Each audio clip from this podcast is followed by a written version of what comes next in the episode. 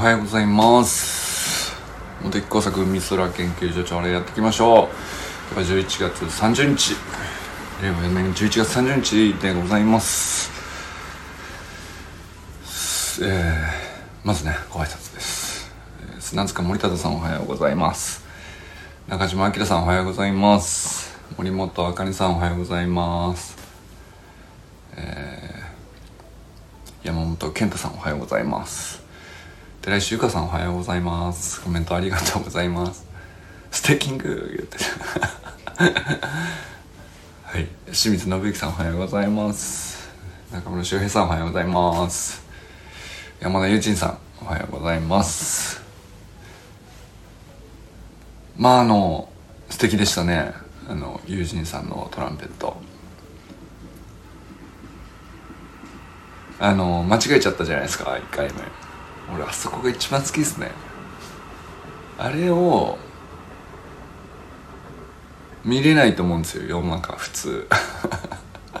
その自分の身内以外で。自分の娘のピアノとかさ。それでこうミスるじゃないですか。でああーってなるじゃないですか。で自分のことのようにな感覚に一番なりますよねなんか。うまく弾けた時よりもなんかグッとなるっていうか。でさ何度かチャレンジしますよね。こう2回目やったらすぐすんなりいくかっつうとそうじゃなくて2回3回やってでも最後までやりきってさ。で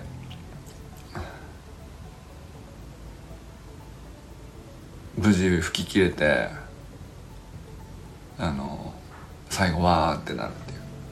まあほんの1分足らずのね動画をサロン内で共有してくださったわけですけどあれ普通家族内でしか共有されないやつですよねまさしくね。でそれをまああの家族外に出していただいたわけじゃないですか。でまあなんだろうな。友人さんからしたらたわいもないこう家族の、えー一風景というかそういう感じかもしれないですけどその僕らの側から見たらさ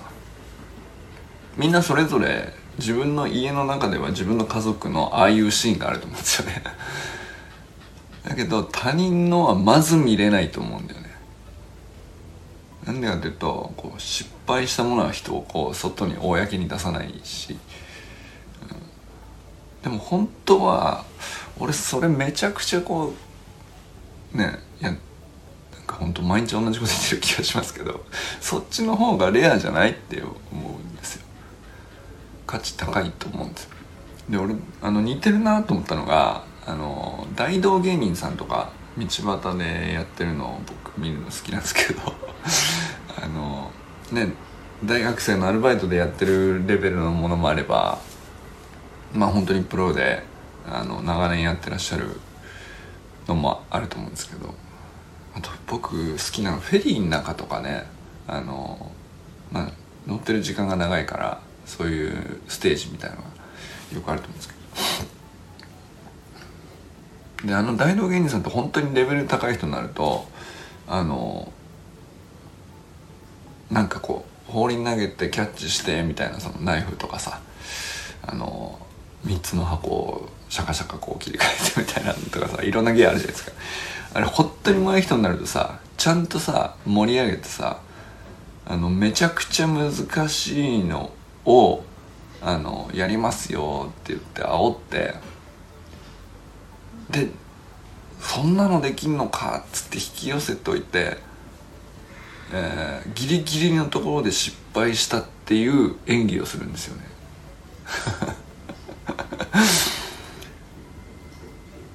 いやなんかその本当に必死でやってわざとじゃない。必死でやってわざとじゃないっていう、うん、わざと感が出たらちょっとしらけちゃうんですけどそのわざとじゃなくて本当に一生懸命やってギリギリミスりましたっていう。のをまず一回入れるんですよ「えー、できそうだったのに」ってこう観客みんなをこう引き込んで。でなんか頑張れ感をさこう最初はさ芸見せてくれるんでしょっていう。うまくできるんだよね。おすごいじゃん。みたいなこうちょっと斜めから構えてる人もいるわけですよ、まあ、純粋にこう最前列の子供たちはわーわー言ってるんですけど後ろの方の大人とかはさあのえーっていう感じでさあの ちょっと車に構えてる人もいるわけですよ。遠目に見てるみたいな。まあ子供が見たいって言うからみたいな感じで見てる人たちがあのまあ、だんだん盛り上がってきてもう「すごいじゃんすごいじゃん」ってだんだんなってきてで超難度っぽいものをこれからこうやってこうこれこうこういう技を披露します。でもこれ本当に難しいから5回に1回できるかどうかみたいな 振りを入れて。でもその人はね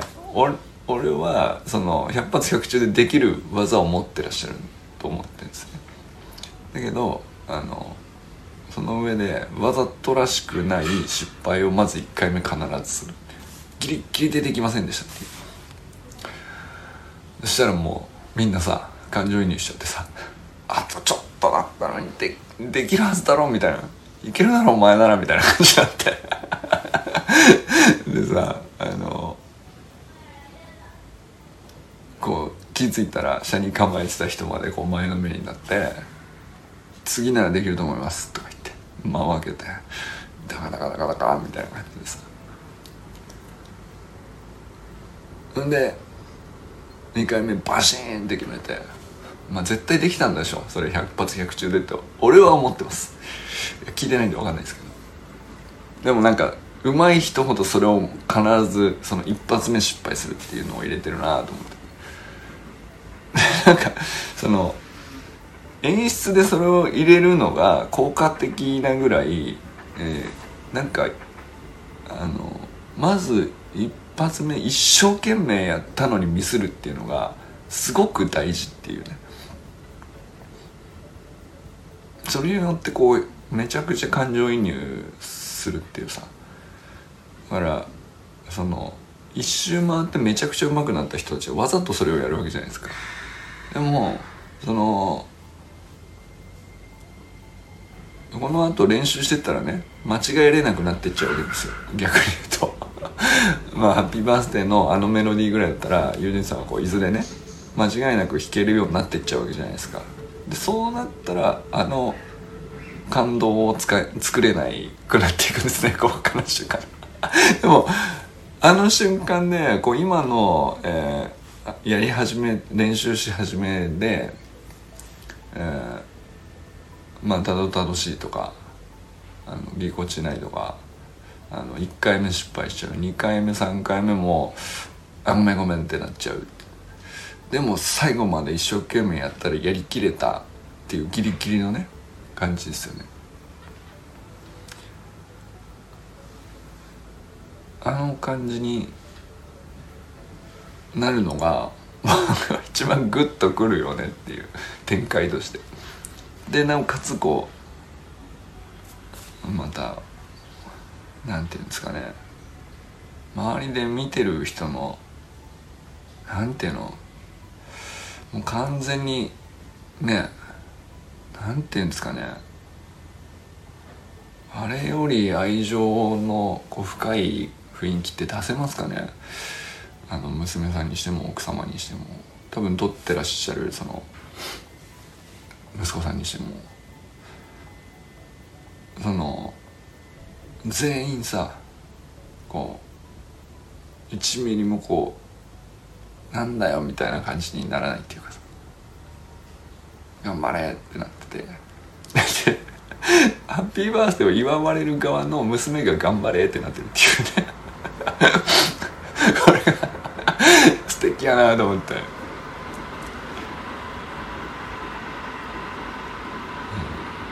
うん、いやいいシーンでしたね。ほんと1分足らずのまあなんだろうどこの家庭にもありそうなケーキを運んできてねあの家族で祝うみたいな。ありそうな話だけど。でその例えば習いたてのピアノで「ハッピーバースデー」を娘が弾いてくれるみたいなうちでもやりましたよ。であのちょっと緊張しちゃったのか。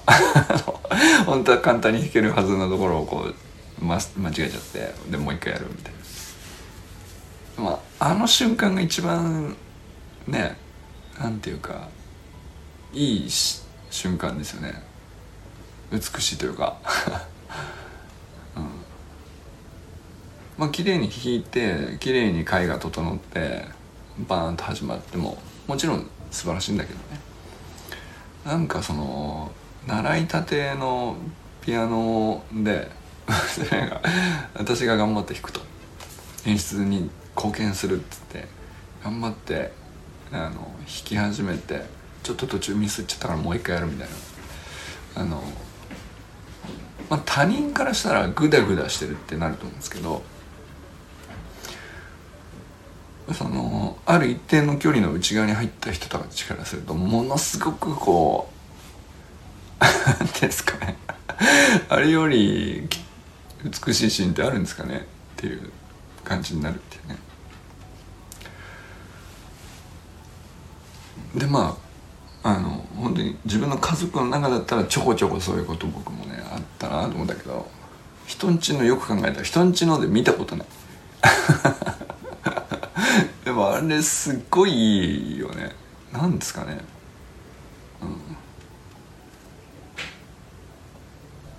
うん。なんて言うんですかね。あれを共有できる関係性になってなかったらさ見れないわけじゃないですか。あのそうそう簡単に 表に出せないよね、うん、それがまたこうねいいんでしょうね。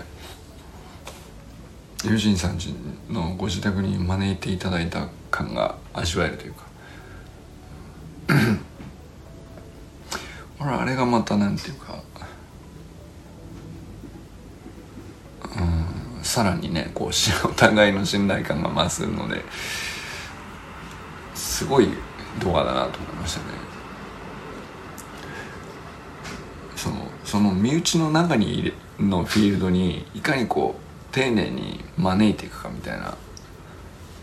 のはすごいこうなんだろうな。こんだけこう何でもかんでも情報が外に出てって綺麗に整えられてて、うん、役に立つもの機能的なものは満ち満ちていると、まあ、残ってるフィールドそこだなと思うんですよ。だからなんかそのライブ配信とかそっちにこう来てるんじゃないかなっていうね。その編集で作り込まれたものよりもライブ配信にライブ配信で俺なんでやってんだろうなと思ったんですよね。そのインスタライブとか YouTube でもライブやったりとかあるじゃないですかいろいろ。だけどそうだから本当に距離が離れてて遠くに感じてる人のライブ配信って見に行かないんですよね。だけどライブ配信やってるんだったら見に行こうかなって思うある一定のラインがあってそのどうやらその内側に入っている人たちは逆にそのライブで作り込まれてなくて楽しさも含めて一生懸命やってるっていうそっちの方にこう価値を感じてもみんな集まるんですよね。あのちょっとびっくりしたんですけど今朝善くんが5時 ,5 時18分に スタイフライブやってて5時18分に起きてんのかよっていうこともびっくりな話ですけどライブやりましたねあいつついにね、すげえな そうだからさなんだろうな。まあ普段のやつも一発撮りだからライブ感出てるんだけどうん。んそんなにその普段の全くの音声配信の感じと変わんなかったと思うんですけど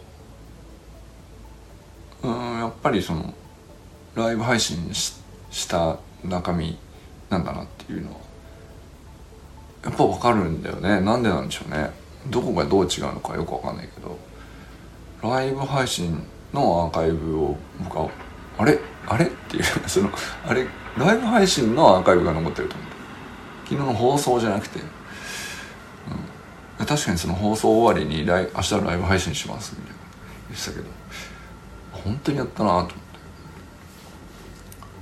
あれはなかなかっすよ、うん、で僕ができた方が。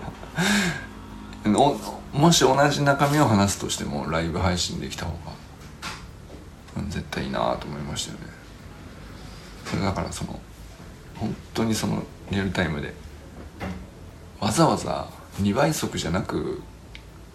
聞いた方がいいなって思う。わざわざ時間合わせて聞いた方がいいなっていう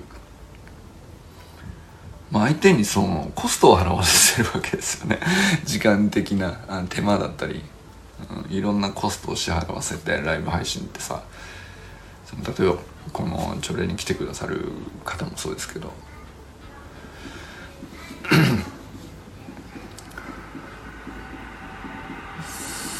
それはなんか何の意味があるんだろうなと思ってたんですよ僕も。よく分かってないまあ今でもよく分かってないんですけど。なんかその多分そのお互いの距離感としてこう一歩内側に入ったことを示していることは間違いないですよね。だからその家族のこういうシーン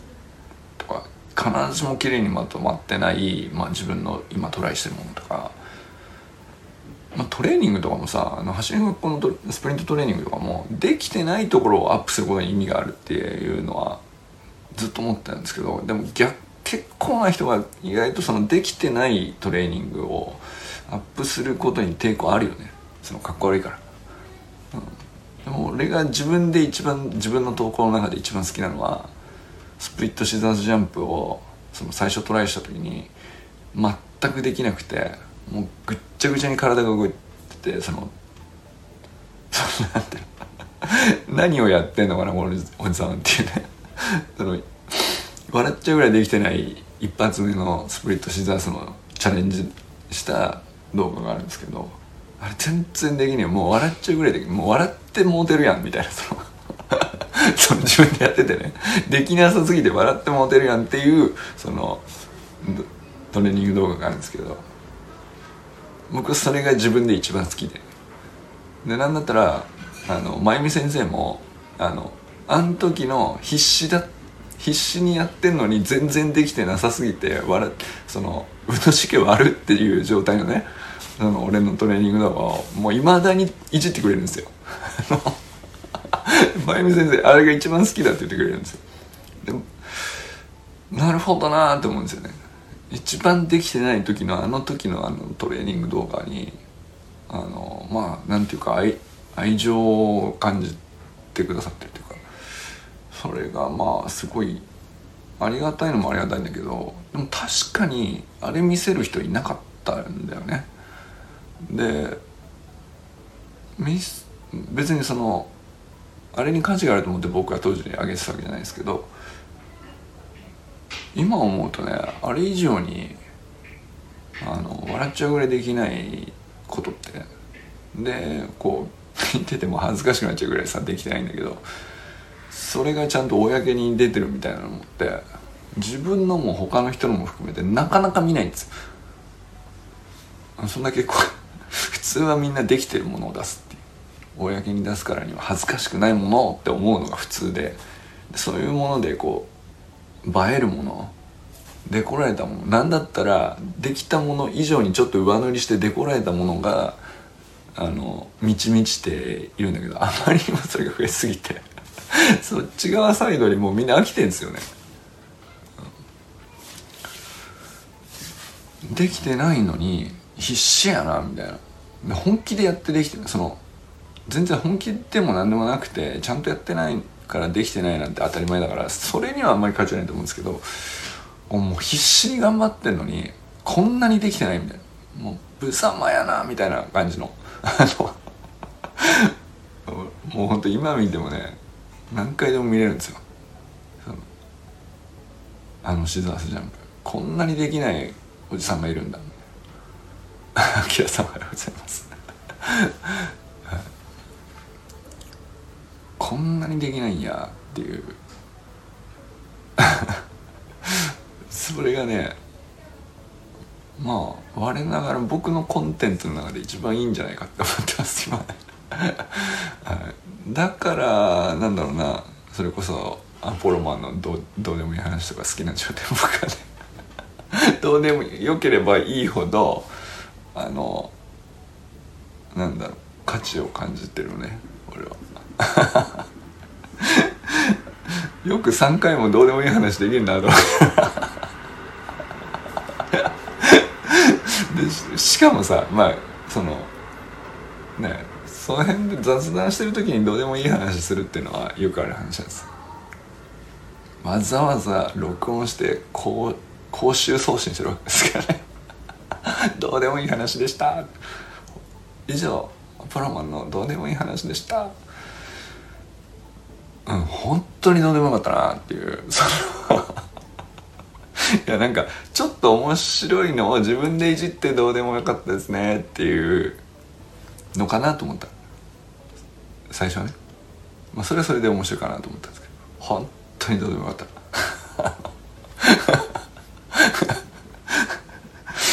いやいいな。車幅ね。車幅感覚の話ですか。いやでもなんかなんですかね。あの愛を感じるっすよね、うん、今日のテーマ愛ですね。わかんないけど。そなんかそう善くんがさあの陸上愛が止まらないって書いてあるんですよ。でまあ多田選手とか桐生選手とか山形選手とか、まあ、ガトリン愛も止まらないとか、まあ、全全部ねそのなんとか愛。陸上選手プラス愛。陸上プラス愛みたいな。愛って何すかね？って思うんですよ、まあ、だからその善くんがあの好きで夢中になってることは分かるんですけど。本当に愛なんだろうなと思いながらこれ愛って何なんすかね？みたいなことを。善くんの放送とか聞いてるとさあのなんか分かるような気になっちゃうっていう。止まらないだろうなっていう。そのみんな素晴らしい選手なのは僕らも知ってるし善くんじゃなくたってあのリスペクトしてると思うんだよ。だけど愛じゃないわけよ普通の人にとっては。でも善くんは愛なんだよね。なんなんか差があるんだよねきっとね。やめらんない止まらない感がさあの内側から出てくる感じっていうの。でなんか あのまあなんかあのなんだっけ星の王子様かなんかであのなんですかねバラ王子様がバラに対する愛に気づくみたいなシーンあるじゃないですか。こうずっと自分が水をやってわがままをいろいろ聞いてずっと付き合ってきたその時間がこう積み重なってるからそのバラだけが特別なんだみたいな。同じバラはさそのよその星行ったら実はたくさんあってでも全然違うものだというその違いに気づいてあこれが愛なのかみたいな。その自分が注ぎ込んだ時間とねあの苦労とかそれが愛だみたいなことに気づいてあのなその王子様があの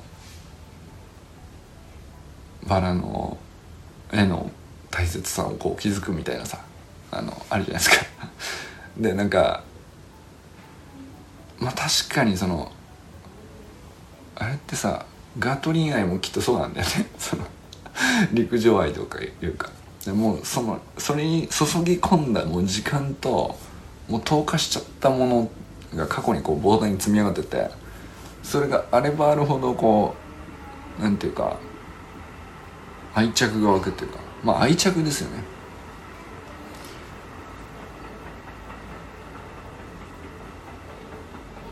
そのまあもちろん自分の足が速くなっていくことへの楽しさも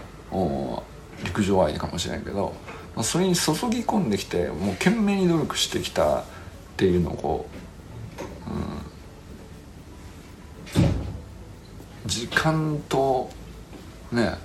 エネルギーを投下した分だけ積み上がったものがこう愛の大きさなんでしょうね、うん、あ星の王子様のあのバラの話と似てんなと思って、うん、あのー、あんまり普通いい意味で使われない言葉であのサンクコストバイアスっていうのがあるんですけど。なんだ投資とかビジネスとかでさ本当は撤退した方がいいぐらいの不利な状況になってもあの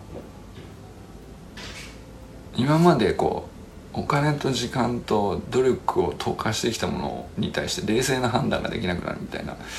なんかそういうねちょっとネガティブな撤退時期を見誤る要因みたいな感じで言われるやつあるじゃないですか。タンクコストバイアスでまああれはさ確かにその金銭の話だけで言ったらまあネガティブな意味だろうなとは思うんですけど。あゆうちんさんおはようございます。あもうお仕事の 準備のお時間だと思いますけど。そうなんか金銭の話で言ったらさちょっとサンクコストバイアスってネガティブな意味ですけど。そうじゃなくてなんかまあそれってさ要するに愛情が深すぎるがゆえのあのビジネス上の不都合みたいなことじゃないですか。もう本当はなんか別にそのネガティブな意味だけじゃなくて基本的にはサンクコストバイアスがあのかかってる人との付き合いがこう愛情があったり愛着があったり、まあ、ペットでもいいと思うんですよ。そのかずっと可愛がってきたとかあの自分がしんどい時も一緒にいてもらったとか、えー、まあ病気になった時に自分が看病してやっと元気になって今までここまで来たみたいなのも含めてずっと自分が投下してきたもの費やしてきたものの積み上がりが大きければ大きいほどあの愛着愛着とか愛情が深くなるみたいなやつってまあなんかあのすごくねまあなんだろう。説明上はさサンクコストバイアスだよねって思ったよね。でも非常に美しいサンクコストバイアスですよね。うん。でそれのおかげでなんかその多少さあの不都合なことあってもちょっとうまくいかないとか、えー、多少相手が落ち込んでこう調子悪くなってうんいい結果が出てないとかまあなんだったらねその理不尽に当たり当たり返されたりとかさまああるわけじゃないですか。近づけば近づくほどそういうことたくさん起こるわけじゃないですか。だけどうんじゃあもうこううんともうなんていうの純粋に考えたらメリットないからじゃあそこで切るみたいなことは起こらないわけですよ。撤退しないわけですよ。そのその人との付き合いっていうことから撤退しないわけですよね、でそれはそのこう積み上げその人とのこう付き合いにおいて積み上げてきたあのサンクコストバイアスのおかげなわけですよね。そのバイアスかかってるんでもうこの人とこれだけ今までやってきたんですっていう。でそれがもう愛着だったり愛情の深さだったりみたいな。だからまあその瞬間だけはさあの嫌なこともあったりするんじゃないですか。そのそのなんでそんなことすんだよとかちょっとおかしいぞとかあの明らかに調子悪くて当たり散らしてんなとか。まあね。そういう時に、えー、まああのよほどの付き合いじゃなかったら離れりゃいい話ですけど無理してね。あのなんていうかその付き合う義理のない人と無理して付き合うって話ではなくて本当に愛情のある人と愛着の湧くお互い健全な積み立てをしてきた人にはあのまあこれぐらいで全然俺は切る気になれないっていうのはまあなんていうか客観的に遠い視点から見たらさ俯瞰的に見たらいやもうそんなことされるなんて切りゃいいじゃんみたいなふうに思われることだってあると思うんですよね。それそこの間にこう切れない切る気にもなれない。全然それはもう気にならない。もう今まで俺はずっとこういうふうにやってきたしっていう撤退する気になれないっていうのはまあなんかある種参考ストバイアスなんだけどそれはそのイコールまあ愛情とか愛着とか、うん、そういうもんですよね。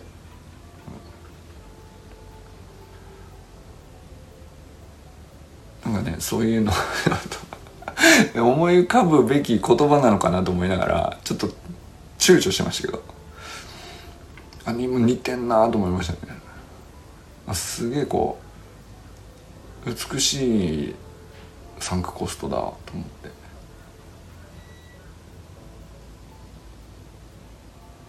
そうだね。だからそれを積み立ててるんでしょうね。その信頼とか絆があるとか愛情が深くなる関係とか。普段はね。だからたわいもないことでもあの積み上がっていくというかお互い価値を感じれたりとか。するんですよね。でそれがこうたくさん積み上がってれば積み上がってるほど結構しんどい時とかうまく噛み合わないとかあのなんかお互いの判断が違っちゃってこうなんだろうな分断しかけたりとかした時に、えー、まあその積み立てたものが問われるというか それがまあそこそこしかなければまあ途切れやすいですよねきっとね。それでなければまあでもなんだろうな全く納得いかないとかすごい相手に対して不満が大きいとかあのぶつかった衝撃たしねでかいことだって近しくなればなるほどおなんていうか確率は高くなるよね。分かんないけどさどんなことでぶつかるかちょっと想像できないですけど。サロンぐらいの関係だとまだあんまりね想定できてないんですけど。まあだから今このメン顔の見え切ってるメンバーでねなんかそのみんなそれぞれすごい得のあるかなだからあんまりそのトラブルを想定し明確にはできてないんですけど。まあまあもし仮に人数が増えてった時にいろんな人がいればいるほどさ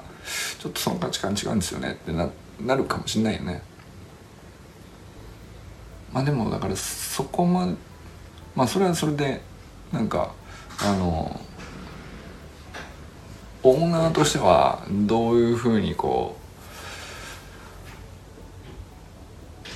う運営するだろうなっていう単純にまあ自分に対するこうマネジメントの興味もあるけれどもなんかそれ以上になんかそのオーナーじゃなくてそメンバーそれぞれだってさなんかあの基本的にはねなんかフラットな関係をこう僕目指してるから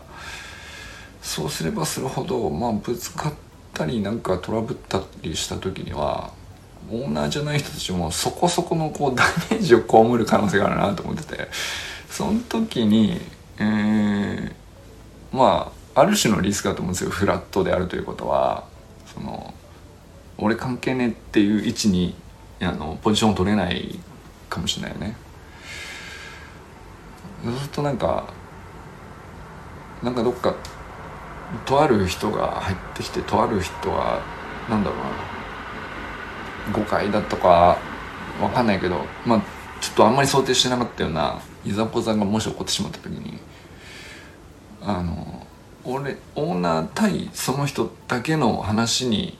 なれば他の人には多分ねあのあんまり影響は及ばないんだと思うんですけど多分もうこうこんだけフラットに運営してるとさ多分その俺とその人だけっていうことには閉じない気がするんですよね。なんかこう問題あればみんなの問題になるし、えー、いいことがあればみんなのこうハッピーになるっていう、うん、状況になると思うんですね。